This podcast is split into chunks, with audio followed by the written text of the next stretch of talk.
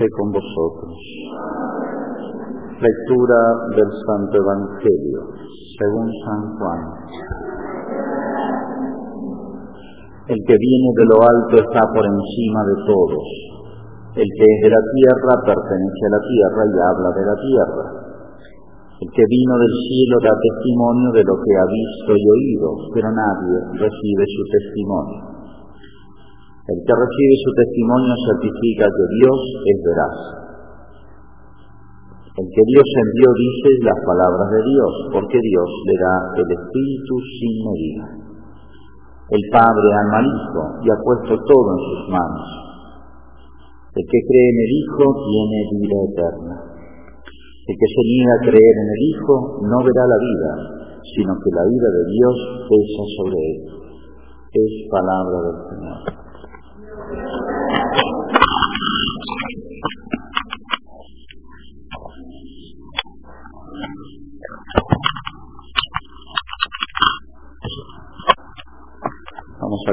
Ahora en este día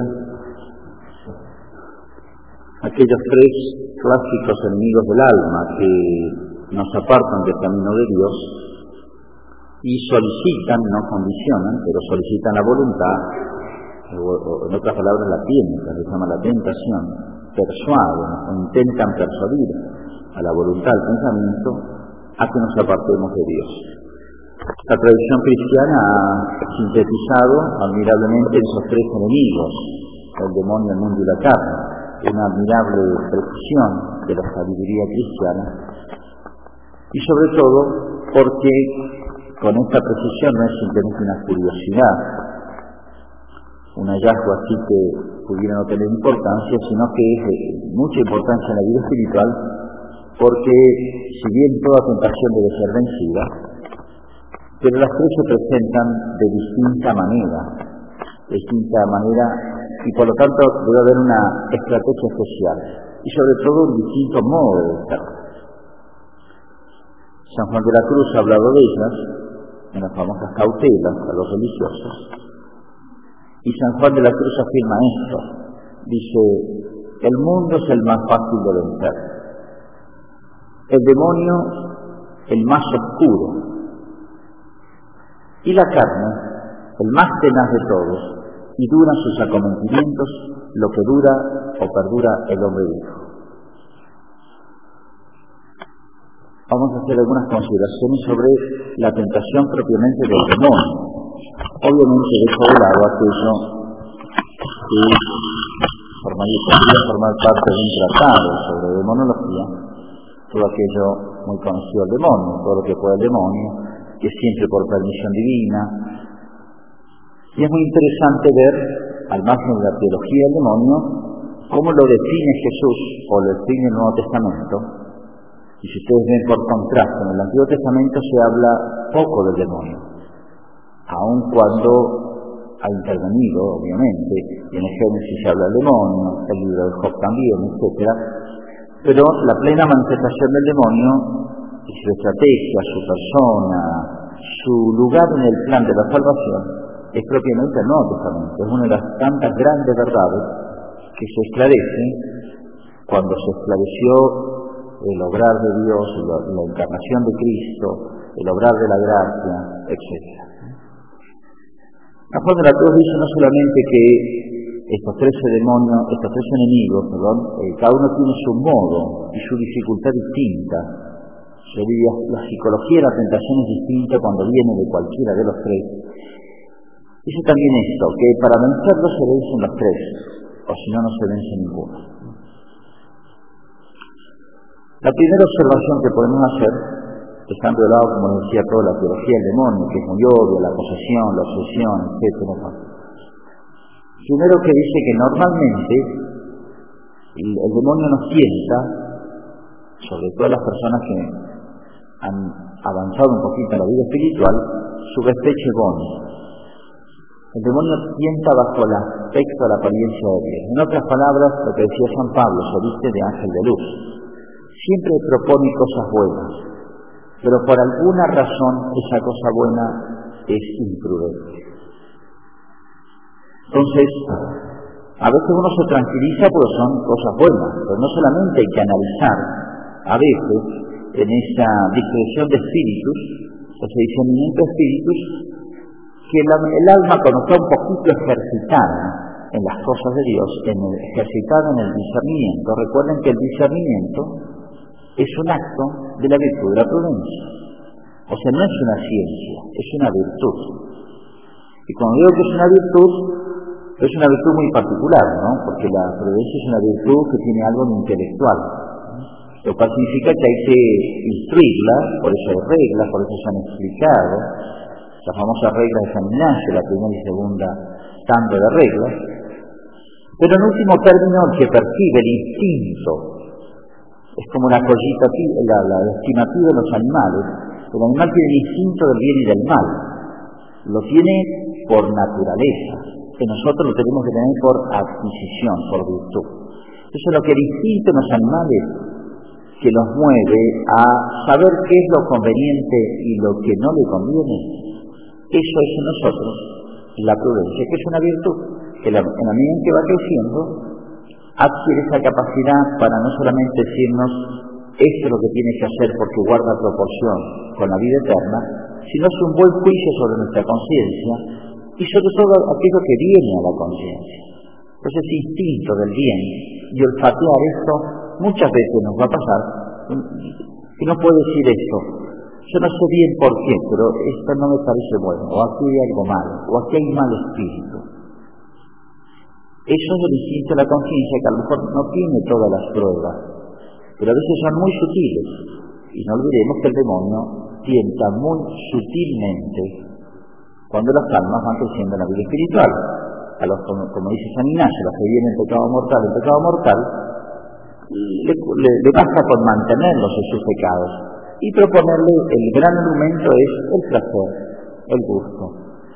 Pero en cambio, cuando uno va avanzando en la vida espiritual ya eso no es un argumento convincente en la tentación. Entonces, son otras formas mucho más sutiles. Recuerden esa famosa tentación del cura de Ars, que tres veces abandonó la parroquia para ir a hacer penitencia por sus pecados a un monasterio de clausura. Y parecía una cosa muy sublime, un gran acto de humildad, un gran acto de, de abnegación, de penitencia, todo parecía admirable pero se había escapado de la parroquia. Ni siquiera tenía la autorización del obispo y no solamente eso, sino que su, vocación era esa, la parroquia, y miles de almas dependían de él. El demonio puede sugerir en nosotros una vocación muy sublime como la de la de la cartuja, no se escapar.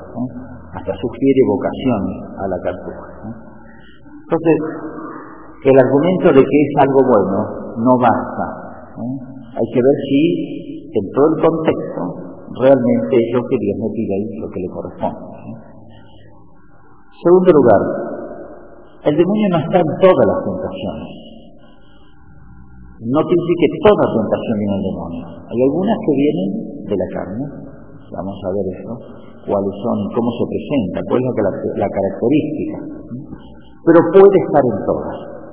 Y los tres enemigos trabajan juntos. Entonces, es verdad que no están todas, pero pueden trabajar en todas. De ahí que, en tercer lugar, normalmente el demonio toca todas las pasiones. O sea, trabaja con ese aliado que tiene dentro nuestro, que es lo llama la carne, que son las pasiones desordenadas. Es el resto, es las consecuencias del pecado original. Entonces puede tocar cualquiera de ellas. San Antonio María Claret cuenta en su autobiografía que él no sabe por qué comenzó a sentir odio por su madre, odio por su madre.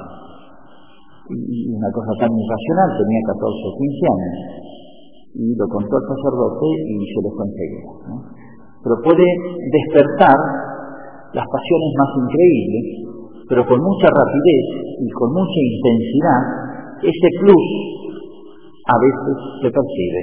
Es estrictamente lo que se llama, en teología, la, la obsesión. Cuando las pasiones tienen una fuerza desordenada, una fuerza extraordinaria, que uno conociéndose yo no soy así, uno dice, aquí hay algo más. ¿no? es que se hizo con, con, con mucha frecuencia, pero puede ser. Entonces a veces se despiertan ira, indignaciones, eh, que uno dice, ¿por qué? Si uno lo analiza bien, no hay suficiente razón. Ahí hay un plus muy típico del demonio. Cuarto lugar, y muy vinculado al ejemplo que he puesto, San Ignacio pone las estrategias del demonio el demonio mundo que se suele llamar, o él se lo llama el van enamorado, el que es infiel en su matrimonio quiere estar escondida, hacer todo escondida, porque si se manifiesta se, se le echa a perder su aventura. Entonces, es una de las tentaciones típicas del demonio es pelear uno solo, o arreglárselos uno solo, o no decir nada. Y hay mil buenas razones. No hay que molestar a otro, no hay que molestar a los superiores, al sacerdote, al director espiritual, o puede dar vergüenza, o puede haber muchas razones incluso muy buenas. Y por eso es un principio de la vida espiritual, de la vida de toda la tradición monástica, que dice así, la tentación declarada, tentación medio vencida. Tentación declarada. A veces basta, y esto es muy frecuente, declarar un estado del alma perturbado, etcétera, para que desaparezca la mitad de la tentación, o más, o a veces casi todo. Y uno ya sé que es tentación, ya sé lo que tengo que hacer, sí, pero aquí aparece tan claro la, la naturaleza social del hombre, no solamente en las cosas puramente humanas, sino y sobre todo en las cosas espirituales. En la iglesia también el hombre es social, en el sentido que necesitamos los unos de los otros. En quinto lugar, el demonio trabaja, puede trabajar con todas las tentaciones, pero nos conoce muy bien, y que nos conoce mejor de lo que nosotros nos conocemos. Por eso el demonio trabaja muy especialmente, y escondido siempre, como siempre, el demonio trabaja muy especialmente con los efectos dominantes. Entonces, es tan importante eso, el conocimiento de sí mismo, porque uno ya de alguna manera está preparado. San Ignacio decía, ¿cómo conocer nuestros efectos dominantes? En aquello que más peco, más frecuentemente peco, más fácilmente peco y más gravemente peco. De manera que no es tan difícil pasar un tiempo en que uno intenta el avance, el crecimiento la vida espiritual, detectar cuáles son o cuál va a ser la batalla prácticamente de toda la vida. Pero en eso no hay que cansarse y, es volver y volver, y el demonio es donde pone más empeño. San Ignacio dirá, la comparación está tomando el margen de la carta de San Pedro, el demonio ronda buscando a quien devorar. Y ese rondar es ver el punto más débil nuestro, porque es el lugar por donde debe atacarnos más. Entonces esa tentación, el defecto dominante se va a repetir y repetir y repetir mil veces, porque el demonio sabe que tiene como una doble fuerza atacando eso. Aspecto observación también de San Ignacio, las reglas de la primera semana, que el demonio es débil cuando uno es fuerte y es fuerte cuando uno es débil. Las tentaciones del demonio tienen esa característica. Cuando uno las encara, desaparecen. Pasa muchas veces que se crean a veces discordias entre personas y sobre todo los que conviven. En la vida comunitaria esto es frecuentísimo. Es típica de los grupos de parroquia, hasta en la familia pasa. A veces no se hablan las cosas, no se enfrentan las cosas, no se resuelven, se dejan. Y ahí es donde más fácilmente trabaja el demonio. Cuando uno enfrenta una, una situación, y esa, esta situación a veces eh, se crea una pequeña distancia entre dos personas, a veces casi por nada. Se deja pasar, no se enfrenta a la situación, no se resuelve el problema. Y eso se acrecienta enormemente. Y a veces basta charlar, enfrentar esa situación para que desaparezca absolutamente todo, todo. En realidad no había nada. Es débil cuando uno es fuerte y es fuerte cuando uno débil. Y aquí el texto de la carta de Santiago. Resistir al demonio y huirá de vosotros. Pero hay que percibir ahí cuándo esa es tentación típica del demonio. Y aquí entra en otro tema también muy vinculado, es típica tentación del demonio cuando en, grupos humanos, sobre todo cuando uno se propone cosas buenas, esto va de un, de, de un grupo de personas que se propone hacer cualquier tarea buena en orden apostólico y mucho más en la vida religiosa, cuando de pequeñas cosas se ocasionan grandes trastornos, problemas, conflictos, que se tornan a veces gigantescos, dividen las personas y a veces cuesta años restaurar esas divisiones, porque quedan heridas, se dicen cosas que no quería, etcétera. Bueno, ahí es la obra maestra del demonio. Cuando de pequeñas cosas o de casi nada se arman grandes problemas, no, ha habido, no era un caso débil. Si uno está defendiendo la fe, bueno, vale la pena pelearse a muerte. Pero a veces por nada se ocasionan grandes problemas. Uno lo ve todos los días en matrimonio. Pequeñas cosas, claro, visto de afuera, pero visto de adentro, del que está tentado, aparentemente eran grandes cosas. Cuando de lo pequeño se hace algo gigantesco, es típico del demonio, se multiplica, es un maestro en hacer espuma, y en realidad, si uno analiza las cosas, no había motivos para una pelea muerte. Vale la pena morir por Cristo, morir por la fe, hay causas nobles. Pero cuando una veces ve, claro, de afuera se ve más que de adentro. Pero bueno, ahí está la percepción del instinto, del discernimiento, de percibir las cosas antes que ocurran, apenas amenazan a ocurrir. ¿eh? Otra manera típica del demonio es la terquedad y la cerrazón. A quien llegó el Dios de este mundo. San Pablo Corinfeo, o los evangelios como se lo llama, mentiroso y padre de la mentira, todos los sofismas, eso bajo la apariencia de bien se presenta, ¿no? todos los sofismas que hacen estragos en la sociedad. Uno ve a veces esa especie de filosofía popular, eh, transformada a veces hasta en refrán, eh, que son las taquillas, qué sé yo, yo respeto todas las verdades, yo respeto todas las opiniones, ¿verdad? Entonces, parece una frase muy caritativa, etcétera, y es un disparate. Hay que respetar a las personas, no las ideas. Las ideas malas hay que respetarlas. Los consejos malos hay que respetarlos. Las personas sí, porque pueden ser eh, dignas de la bienaventuranza eterna, son más que una semejanza de Dios, son respetables todas, aunque sea el peor pecador, porque puede convertirse, mientras pueda convertirse. Pero yo no respeto todas las ideas, las ideas malas, ¿no? las ideas buenas sí, y las óptimas más. Es como un médico que que dijera yo respeto todas las enfermedades, eso no, no curo ninguna. Yo tengo un gran respeto por todas las enfermedades. Entonces a argumentos que funcionan tanto en otros órdenes, y sin embargo, en orden de las cosas espirituales, el bien y el mal, perdemos totalmente la sensatez. Eso tan grosso, tan grosero, pero se pueden poner 20 ejemplos de que trastornan la vida espiritual de, de la gente tan fácilmente, tan vulnerable, yo no voy a misa, pero los que van a misa son todos los peores. Y me dice, ¿quién hizo la estadística? A ver quiénes son los peores de ese pueblo, de ese barrio, y son justo los que van a misa. Nadie hace nunca esa estadística, son frases hechas. Y lo peor es que se dice y uno se queda tranquilito en la casa. Pero contento, cree que está haciendo hasta un acto virtuoso. Y es un sofisma, padre de la mentira. Bueno, hay sofismas muy gruesos, padre de la mentira, de una manera tienta a uno y tienta a otros. Pero están en los estados más altos de la vida espiritual, y cuando uno lee a eh, Santa Teresa, San Juan de la Cruz, y sobre todo la historia, el contexto de su época, o lee los padres del desierto, no lee Casiano, esas cosas que daban risas, esas tentaciones a los monjes, y uno las ha visto esas cosas y las cosas más increíbles lo he visto en las personas más santas.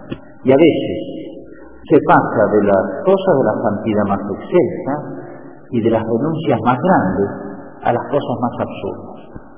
Y siempre el demonio tienta con las cosas más espirituales y paradojalmente termina a veces en las cosas más carnales. Eh, He conocido monasterios donde la película El nombre de la rosa era un pálido reflejo de lo que allí ha ocurrido. Y dice, no puede ser en religiosa que, han entregado su vida, viven vida de oración, de sacramentos, todo es piedad. Y sin embargo, se, se acabaron las cosas más aberrantes. Uno dice, el demonio es un maestro. Realmente el demonio es un maestro. ¿no? Tercera razón. Tercera es no querer, no tener eso que es esencialísimo en la prudencia. Santo Tomás lo llama, la tradición teológica lo llama las partes integrales. Eh, que todo aquello que dispone al acto prudencial, que me hace el acto prudencial, prudencia. Y una de las cosas fundamentalísimas, tan, tan recomendada por toda la tradición cristiana, es la docilidad, para, no solamente docilidad para la realidad, para ser objetivo en todas las circunstancias de un acto, sino la docilidad a las personas.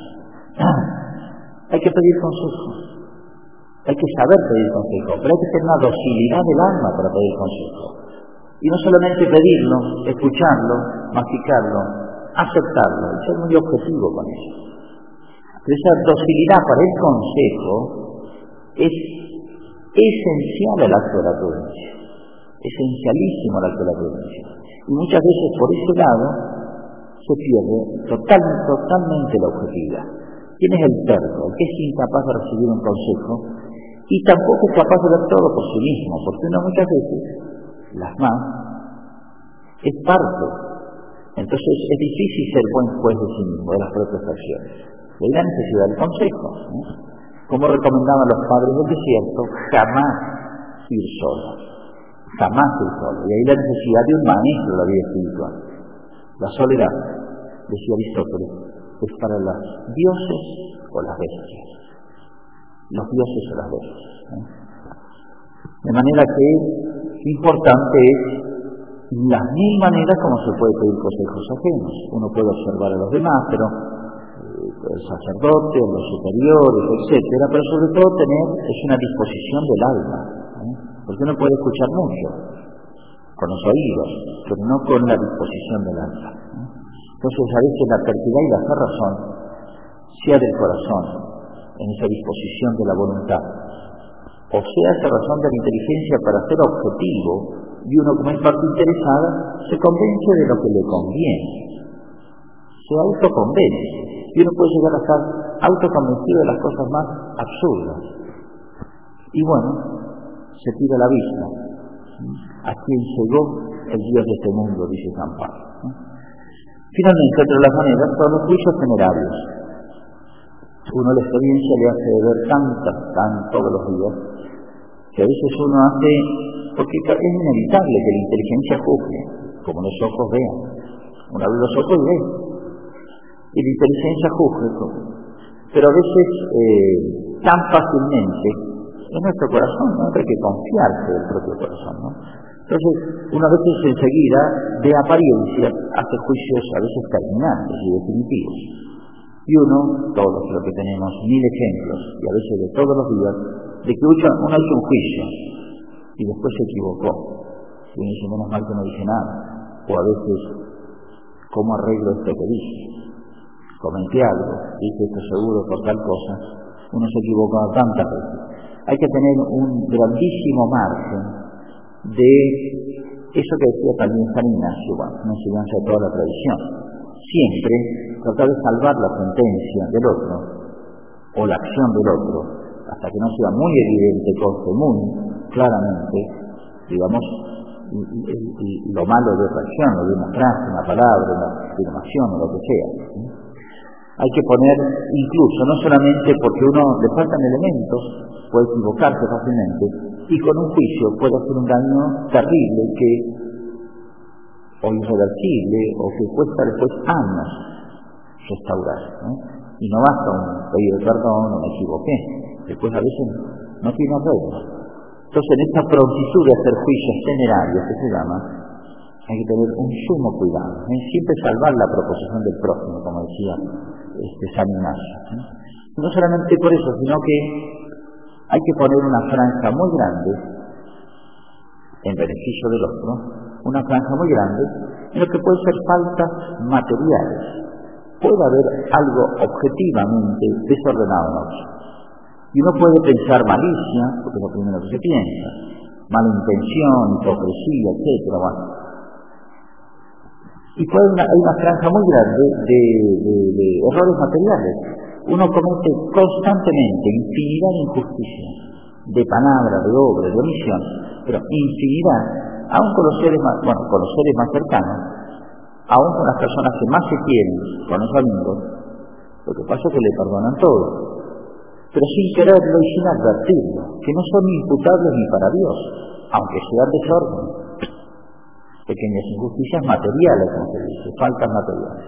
Entonces, a veces, de algo que es objetivo, pero que no es voluntario, me dice otro juicio, obviamente. Me dice, no es un juicio, no, es una culpa, no, es una, no hay una responsabilidad moral. ¿eh? Entonces el demonio como nos apura a hacer un juicio y nos muestra defectos ajenos. Mucho más que a veces uno, llevado por las pasiones, este, ya supone malicia, supone hipocresía, supone un montón de cosas que jamás existieron en el otro.